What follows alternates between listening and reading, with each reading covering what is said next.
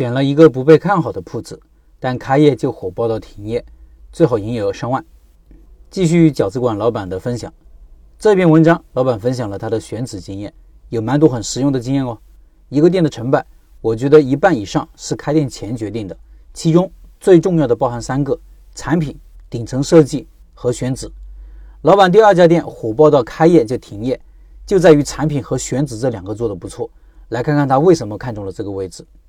老板说，把服装店改成饺子馆后，因为地处童装区，餐饮业不集中，又逢当时道路改为单行线，整条路也不能停车，有顾客来了吃几块东西被罚好几百，所以进店的人不多，经营很惨淡。我只能想办法在另外地方找合适的位置。有一回我路过一个路口，看到一家店铺在出租，一问租金是原来那个店的四倍。原来那个店是因为是公家的店，有转让费，租金相对便宜。最重要的是，这个店的房东是二房东，转租给我的，还不能破坏他的装修。他也只租给我三年，三年一到就要收回去。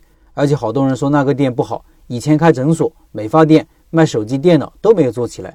况且在城市的边缘，不是闹市区，有这么多缺点，租金又贵。但是这个店也有很多优势，因为是在一个路口的转角，虽然面积不大，才六十平米左右，但是有四个门脸，是一个半圆的形状，曝光面积很大。四面都是落地玻璃，增加了视觉面积。在外面看起来感觉店很大，而且招牌可以做的特别大，特别显眼。周围又没有高大的建筑，好远就能看得到。对面是免费的公用停车场，也方便顾客停车。跟家人商量后，我们还是决定搬过去，因为我们口碑好，都是人传人，客带客。虽然说酒香不怕巷子深，但是容易找到，也能更吸引顾客。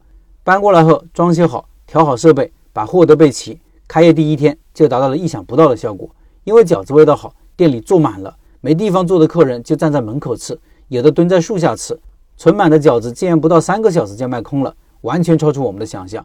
没东西卖了，只能被迫拉上门，先暂停营业，门口贴上“饺子已售空，备货中”的告示。为了第二天能有饺子卖，我们夫妻俩在里面包了整整一个晚上没睡觉。在关门包饺子的这个过程中，我们的店多次被敲得哐哐响，还能听到他们说。怎么刚开业就没货了？饺子真的那么好吃吗？还有人喊：“老板包了多少了？多少煮点尝尝呗。”我老婆多次想开门，我都没让。我要是开门了，卖不了一会儿又得关门，还不如关门多包一点，明天再卖，给顾客留个悬念。就这样，第二天我们俩也没睡觉，早早就开门了，存了一晚上的货，没到晚上又卖空了。这时候我俩也坚持不住了，只好再次关门。